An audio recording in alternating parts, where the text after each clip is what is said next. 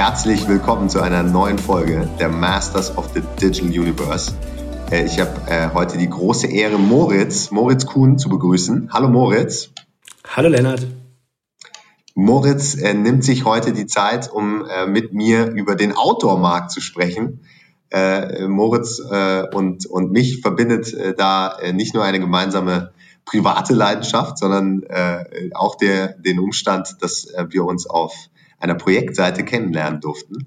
Ähm, äh, Moritz äh, durften wir als Accelerate bei Haglöfs äh, unterstützen, ähm, äh, das ganze Thema Digitalstrategie mit aufzubauen. Äh, Moritz selbst ist jetzt mittlerweile äh, auch als äh, Strategieberater im Bereich digitaler Vertrieb unterwegs, äh, ist also äh, heftiger Konkurrent von uns, aber nein, natürlich auch ein ähm, ganz äh, starker Partner von uns äh, und bringt einfach äh, seine jahrelange Erfahrung von äh, Haglöfs, äh, Salando und äh, Adidas äh, mit an den Tisch vieler Brands und vieler Händler, aber vor allem vieler Brands. Und ähm, äh, wir wollen heute mal äh, etwas auf den Outdoor-Markt schauen, äh, mal die Entwicklung der ja, äh, letzten sehr, sehr harten äh, und unwirklich scheinenden zwölf Monate äh, ähm, Revue passieren lassen und natürlich auch nach vorne gucken und sagen, ähm, was sind eigentlich äh, für Entwicklungen daraus entstanden, wer ja, ist vielleicht als Gewinner äh, jetzt aus dieser Zeit hervorgegangen, wer hat noch härter zu kämpfen als vorher.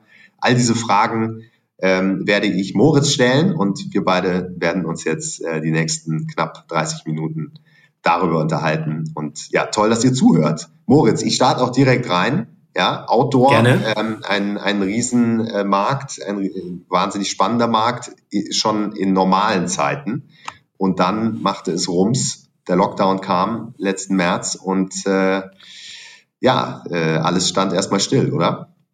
Ja, äh, ja, Lennart, danke für die Einladung. Ähm, in der Tat, äh, letztes Jahr, ziemlich um diese Zeit, Mitte März, äh, ging das eigentlich los. Ähm, dass äh, erstmal alle sehr nervös wurden, Lockdown und man wusste wirklich nicht, wie es sich entwickelt. Ähm, jetzt nach einem Jahr hat man, glaube ich, ein bisschen besseres äh, Verständnis dafür, ähm, was passiert, äh, wie der Kunde tickt ähm, und wie man auch äh, im, im Handel damit umgehen muss. Ähm, aber ja, in der Tat, der, das vergangene Jahr war, äh, glaube ich, für alle sehr intensiv. Denke, dennoch ähm, kann man sagen, dass Outdoor eigentlich als einer der Gewinner aus dieser äh, Pandemie rausgehen wird, weil dem Kunden, dem Endkonsumenten doch klar geworden ist, dass er eigentlich gerne Zeit in der Natur draußen verbringen möchte ähm, und das auch, äh, das auch tut. Also ich persönlich habe ja äh, letztes Jahr wahrscheinlich wie wie viele andere auch, äh, versucht noch Fahrräder äh, zu kaufen, noch äh, irgendwelche äh, Sport-Fitnessgeräte äh, für zu Hause oder den Garten, neue Bergstiefel, ähm, Schlitten. Auf einmal kamen Schlitten wieder ganz stark in Mode, äh, Eis, äh, ähm, Schlittschuh. Ja. So, und immer hatte ich das Gefühl, alles war ausverkauft. Ja, ähm, das äh, gerade beim Thema Fahrrad äh, ist es auch definitiv so. Da gibt es ganz wenig ähm, Händler, die das ähm, sozusagen so gut prognostiziert haben, dass sie frühzeitig ähm, sich wieder Bestand äh, zugelegt haben. Ähm, also ich glaube, Fahrrad.de, ähm, Internetstores ist da einer der ähm, großen Gewinner, weil sie sehr, sehr frühzeitig und rechtzeitig ähm, geschaut haben, dass sie wieder Ware bekommen. Aber im Grunde genommen waren es bei fast allen Händlern ähm, die Hardware ausverkauft. Das stimmt. Ähm, und äh, ja, das, diesen, diesen Effekt äh, konnte man, glaube ich, äh, nicht vorhersehen. In, insofern ähm, ist deine Wahrnehmung mit Sicherheit richtig, dass in vielen dieser Hardwaren-Segmente äh, die Händler ausverkauft waren. Aber es gab natürlich auch ganz, ganz große äh, negative Einflüsse, äh, vor allem wahrscheinlich durch den, durch den geschlossenen oder weitgehend eingeschränkten und geschlossenen äh, stationären Fachhandel. Absolut. Also ich glaube, wenn man auf die Outdoor-Branche schaut, ähm, dann äh, muss man feststellen, dass die noch relativ ähm, wenig im Online-Vertrieb äh, unterwegs ist. Also der Anteil von Online ähm, ist äh, vermutlich noch deutlich unter 30 Prozent. Also gibt es natürlich wenig gute Studien zu, aber wenn wir das vergleichen mit der mit dem Rest der Sportbranche, vielleicht einfach nur Running oder ähm, Fußball, die ja dominiert sind von großen ähm, Marken, äh, da, da ist das schon ähm, deutlich bei 30 Prozent und, und höher, ähm, der Online-Vertrieb. Und das ist im Outdoor definitiv nicht der Fall. Ich schätze das auf knappe 20 Prozent. Und ähm, das bedeutet natürlich, wenn 80 Prozent ähm, des, äh, des Vertriebs geschlossen sind, ähm, dann äh, kann das für den Gesamtmarkt nicht positiv sein. Was, äh, was haben denn Händler oder, oder auch Marken, äh, die genau in so, einer, so einer Situation gesteckt haben? Was haben die denn gemacht letzten März, April, Mai? War das Firefighting, äh, ein schnell, super schneller Einstieg ins oder eine stärkere, äh, stärkerer und schnellerer Einstieg ins Digitalgeschäft? Was, was waren so Abwehrreaktionen? Ja, ich glaube, wir haben wirklich alles gesehen von Schockstarre und ähm, ich weiß nicht, wie es weitergeht und mache gar nichts ähm, hin zu ähm, sehr kreativen, ich mache ähm, Videoberatung im Store und verkaufe quasi aus dem Store raus, sogar erstmal ohne, ohne große Website, weil ich meine Kunden kenne, ähm, hin zu, ähm, ich versuche irgendwie entweder meinen existierenden Online-Shop irgendwie besser zu platzieren äh, und über Marktplätze zu verkaufen, also sozusagen über die unterschiedlichen äh, Online-Kanäle äh, zu verkaufen, aber auch vielleicht äh, Werbung zu machen über Social Media und so weiter. Ähm, also da haben wir echt äh, alles gesehen ähm, und äh, dann haben natürlich die die schon relativ weit waren, was diese digitalen Vertriebskanäle betrifft, die haben ja durchaus dann auch davon profitiert, ähm, weil sie eben die Schließungen verkraften konnten. Ne? Also sobald dein Online-Vertrieb im Bereich äh, für über 50 Prozent äh, vom Gesamtvolumen äh, ausgemacht hat, äh, hat der April-Lockdown letztes Jahr ähm, zum Teil äh, gar nicht negativ äh, vom, von der Umsatzentwicklung reingespielt, ähm, weil meistens der Online-Vertrieb dann weit über 100 Prozent gewachsen ist. Das heißt, in der Summe äh, sind die dann ähm, äh, entweder flat geblieben oder knapp, äh, knapp gewachsen sogar, trotz äh, aller geschlossenen Läden. Ja, Wahnsinn. Die Fälle kenne ich auch. Äh, und äh, ich glaube, jetzt aus einer, aus einer Markenherstellerperspektive würde ich dir da auch total recht geben. Ich glaube, je, je weit man, je, je professioneller man schon aufgestellt war und je höher man natürlich so das ganze Thema Online-Zentrierung schon ins gesamte Geschäftsmodell mit eingeführt hatte, desto schneller konnte man natürlich auch in dem Sinne dann reagieren, beziehungsweise war natürlich schon da. Und äh, die Kunden haben ja den Weg gefunden zu denen, äh, die Sortiment hatten äh, und, und online äh, das angeboten haben oder angeboten äh, anbieten konnten. Äh, jetzt äh, möchte ich aber trotzdem nochmal nicht nur nach, nach zurückgucken auf, äh, auf äh, quasi die Gewinner, Verlierer, sondern auch ein bisschen verstehen, hat sich denn deiner Ansicht nach in der Branche jetzt so das Mindset in Richtung äh, stärkerer digitaler Vertrieb, stärkerer auch Direktvertrieb an den Kunden, hat sich das durch die Krise denn jetzt verändert?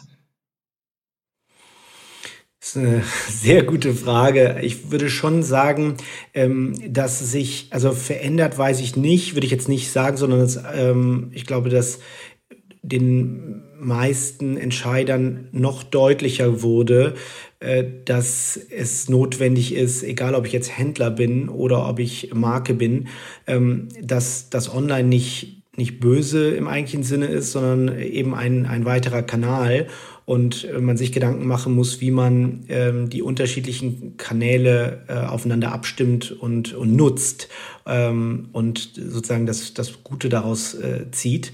Ähm, denn die Preistransparenz ist da durch Online, das ist relativ klar. Ähm, man muss halt damit umgehen. Und ähm, ich glaube, das, das ist den Menschen deutlich klarer geworden und man hat vielleicht eher gemerkt, dass man das noch beschleunigen muss, äh, seine, seine Strategien, die man in dem Bereich wahrscheinlich schon hatte.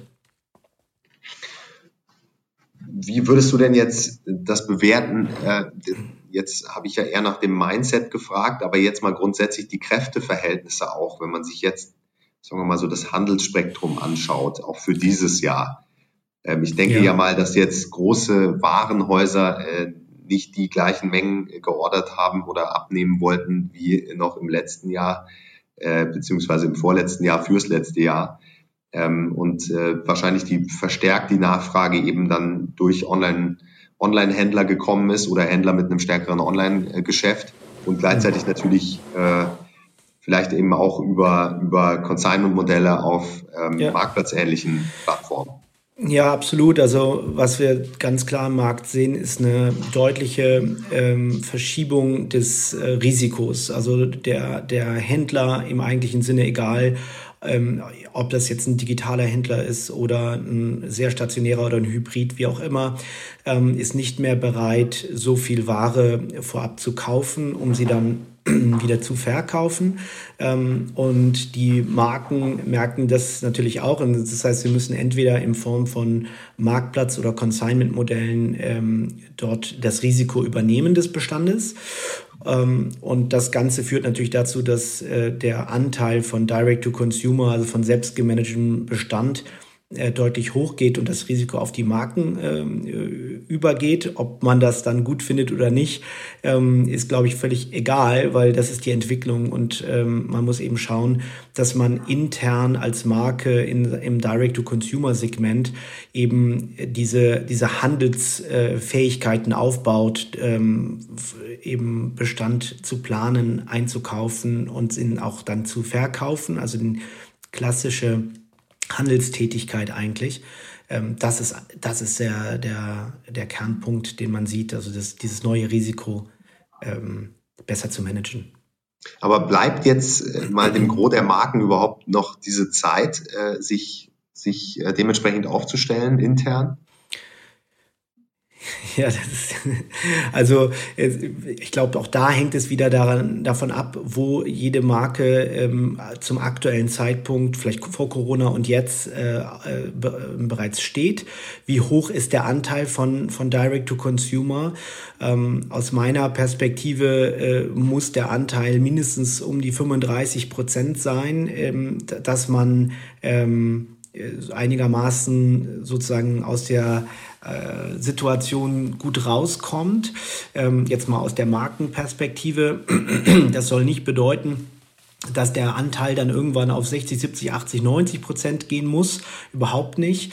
Ähm, denn für den, für den Konsumenten wird Monobrand immer äh, relevanter bleiben, als bei nur einer Marke einzukaufen.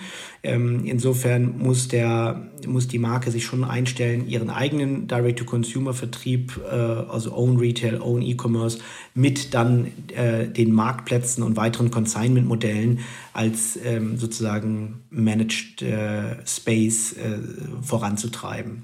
Also ich glaube, Moritz, du meinst jetzt gerade nicht Monobrand, äh, sondern Multibrand aus einer Consumer-Perspektive. Ähm, ja, ganz äh, genau. Alles, alles, alles, alles andere hat gepasst. Ja, Aber, ich wollte nur gucken, ob du aufpasst, Lennart. Ja, perfekt. Also ich passe noch auf. Und äh, ja, ich, ich hake natürlich da so, so drauf äh, rum, weil ähm, ich natürlich, mich natürlich sehr, sehr interessieren würde, ähm, wie weit jetzt auch die Schere aufgeht zwischen den unterschiedlichen Marken. Du hast ja jetzt schon gesagt, diejenigen, die, die vor Anfang der Krise schon einen hohen äh, oder einen höheren äh, Anteil an Direktvertriebsumsätzen äh, ähm, hatten. Ja, ähm, knapp über 30 Prozent hast du mal als, als relevante Größe genannt äh, vorhin. Äh, die haben diese Krise sicherlich besser meistern können als die Brands, die sich bisher fast ausschließlich auf den, auf den äh, Wholesale ähm, konzentriert haben.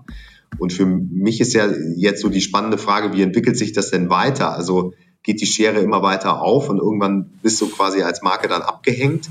Ähm, wenn du schon diesen Mindset-Shift jetzt nicht in der Branche siehst, was, was siehst du ansonsten jetzt perspektivisch für, für tektonische Verschiebungen?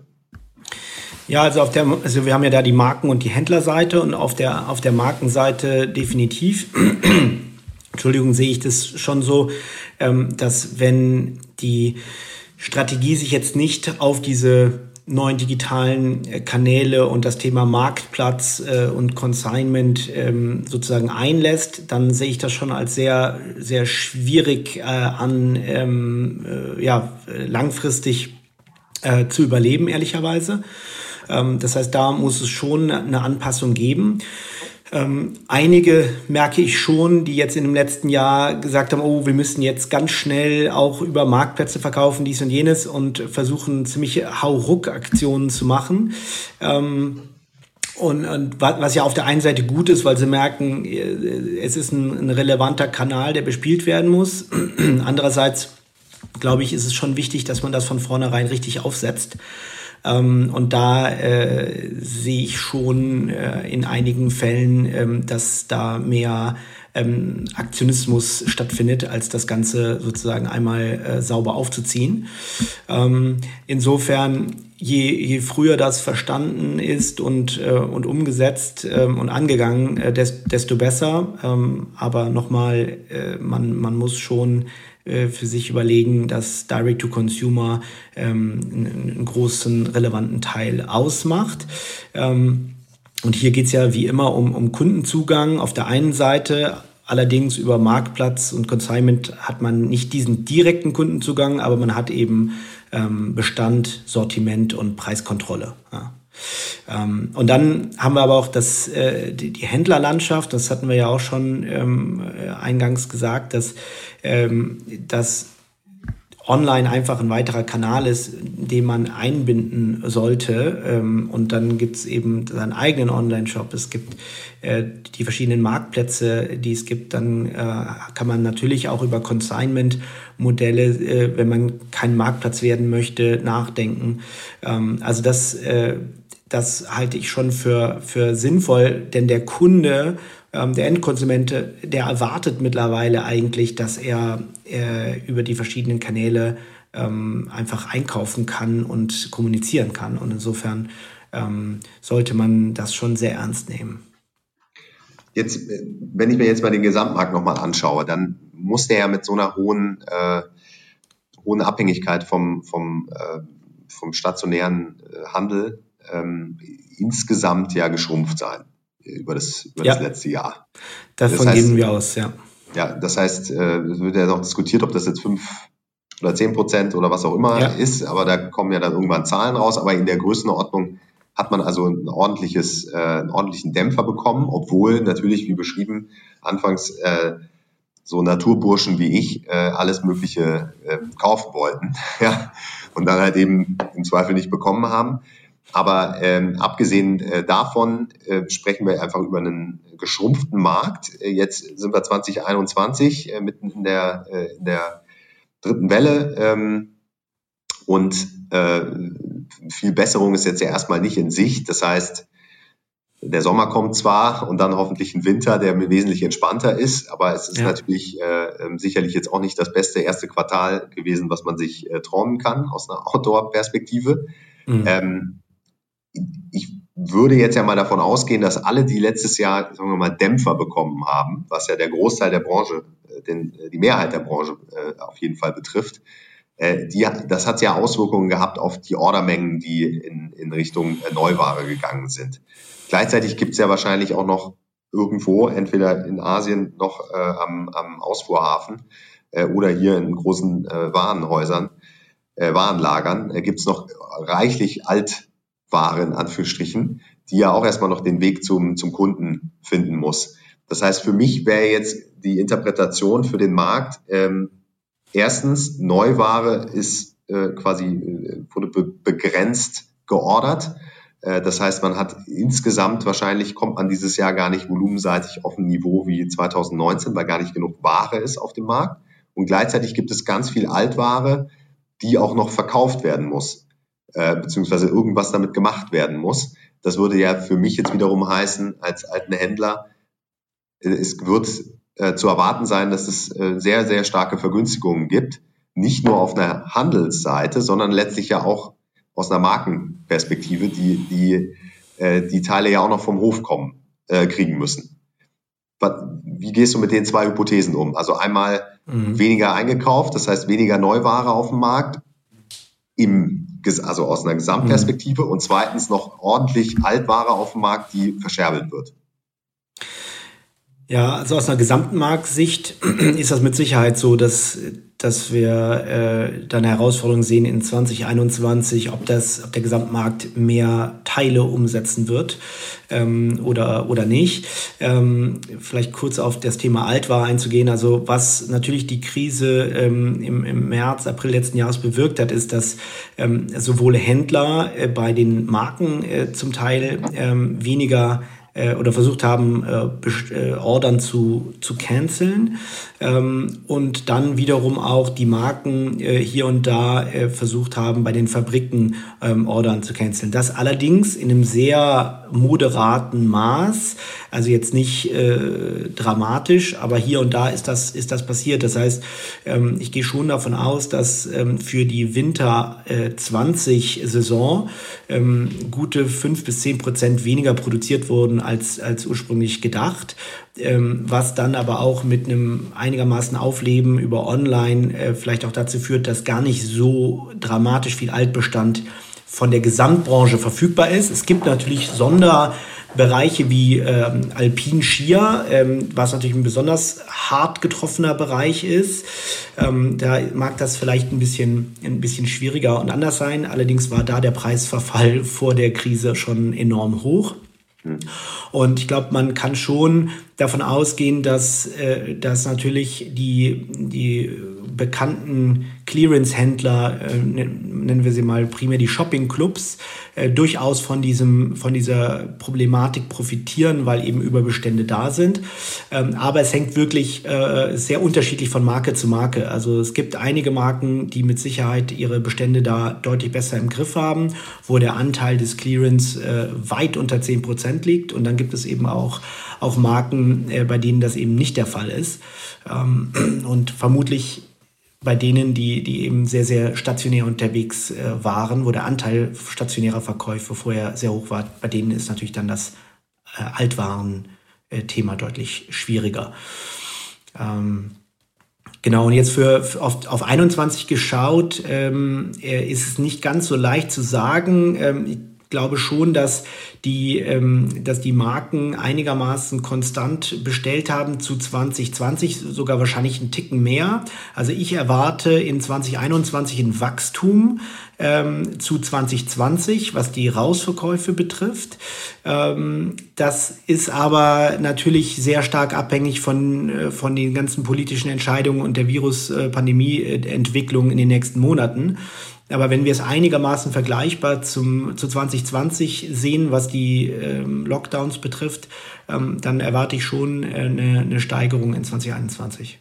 Und eine ganz klare Profiteure davon Online-Marktplätze? Ja, ganz klare Profiteure sind äh, auf, auf jeden Fall die Online-Marktplätze. Also da haben wir ja ähm, natürlich äh, ein Amazon äh, wird da immer genannt, äh, Zalando definitiv, aber auch die ähm, anderen ähm, Händler, die zum Marktplatz werden. Das ist ein About You, das ist in unserer Branche äh, natürlich ein Sportcheck, ein Engelhorn ähm, die, äh, die dort unterwegs sind, ähm, die werden mit Sicherheit äh, zu den Profite Profiteuren gehören.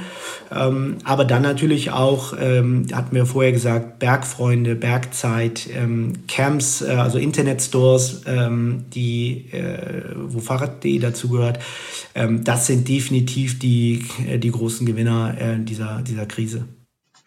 Wenn du jetzt ähm, ja, jetzt neuerdings darfst du das ja eine, auch eine Marke mal beraten dürftest äh, aus dem Outdoor-Bereich und du merkst, ähm, ja, so, äh, so ganz, so ganz sind sie noch nicht äh, zukunftsfähig aufgestellt, so wie du das gerade beschrieben hast, ja, in Richtung äh, mehr Fokus auf Direktvertriebsmodell, äh, äh, sei es jetzt über einen eigenen Webshop oder über einen Marktplatz oder dann eben in direkter Art und Weise. Das packe ich jetzt mal zusammen äh, oder ja, das ganze Thema äh, marktplatzähnliche ähm, Modelle im, im, im Kontext Consignment. Ähm, was wäre so, was wäre so dein Ansatz zu sagen, äh, das ist die Richtung, in die ihr gehen müsst und äh, ähm, versucht das doch mal Schritt für Schritt zu machen? Also welche, welche Maßnahmen wären für dich da am, am relevantesten? Ja gut, klar. Am Anfang geht es natürlich immer äh, erstmal um das Thema Strategieentwicklung, ne? dass man sich überlegt ähm, äh, und schaut, das, was wir jetzt gerade besprochen haben, wo, in welche Richtung geht der Markt, äh, wohin verschiebt, verschieben sich die Konsumenten, was ist die Erwartungshaltung des Konsumenten und basierend darauf natürlich sollte, musste man sich dann überlegen, okay, wenn, wenn der Konsument primär in diesen Kanälen unterwegs ist, was Werbung und Vertrieb betrifft, wie kann ich ähm, mich da positionieren und wie kann ich sozusagen meinen eigenen Auftritt ähm, äh, dorthin entwickeln. Ähm, und dann, also, ne, wie meine digitale Vertriebsstrategie sozusagen aufbauen. Aber die muss natürlich abgestimmt sein mit meinem klassischen Wholesale, dass ich damit nicht äh, andere Partner ähm, verärgere. Das ist, das ist sozusagen diese Balance, in der Strategie ähm, aufzubauen. Da geht es um Sortiment, da geht es um Preis, da geht es um Trade Terms, da geht es um viele, viele dieser, dieser Themen. Also das muss einmal strategisch aufgebaut sein. Und dann natürlich auch, wie setze ich das Ganze um? Also das eine ist schön zu wissen, ich möchte irgendwie bei den, den Marktplätzen sein, aber wie mache ich das? Ähm, welche, welche äh, sozusagen Middleware nutze ich, welche, äh, wie, wie baue ich die Logistik dazu auf? Äh, sollte ich die Logistik des Marktplatzes nutzen. Wir kennen das bei Amazon Fulfillment, Zalando hat Fulfillment, äh, About You hat sein eigenes Fulfillment. Sollte ich das nutzen, ja oder nein? Wann macht das Sinn? Ähm, äh, sollte ich versuchen, eigene Schnittstellen zu diesen Marktplätzen zu bauen? Oder eben über eine, eine, Middleware zu gehen. All diese Fragen des sehr operativen Umsetzung, äh, das, das muss natürlich auch vorab ähm, ja, geklärt sein, dass man da nicht in Probleme läuft. Also für alle, die genau diese Fragen im Kopf haben, ja, bitte äh, gerne direkt auf Moritz zu gehen oder auch gerne auf uns. Äh, die Fragen kennen wir auch ganz gut, aber ähm, Moritz natürlich als absoluter Experte im, äh, vor allem äh, natürlich im Outdoor- und im Sportsbereich, aber auch darüber hinaus äh, aus einer Markenperspektive sehr stark zu empfehlen. Ähm, ich da kann dir nur Danke sagen jetzt für den, für den kurzen, aber intensiven Austausch. Hat sehr viel Spaß gemacht, Moritz. Danke dir, Lennart. Ich sage, ich habe zu danken. Und ich hoffe natürlich, vor allem unsere Zuhörer fanden es kurzweilig und haben äh, rausgehört, ähm, ja, bei welchen Shops sie bald äh, noch mehr Ware bekommen, äh, falls sie jetzt gerade noch ausverkauft ist, äh, welche, äh, welche Händler vor allem zu den Gewinnern gehören, aber welche Herausforderungen äh, Markenhersteller stehen, aber äh, welche Herausforderungen auch zu meistern sind, äh, haben auch viele äh, über die letzten Monate beweisen können und das macht ja macht ja Hoffnung für die Zukunft und äh, so sollte jeder Podcast enden mit Hoffnung. Also alles Gute an an euch Zuhörer und äh, vielen vielen Dank nochmals an dich, Moritz. Danke auch.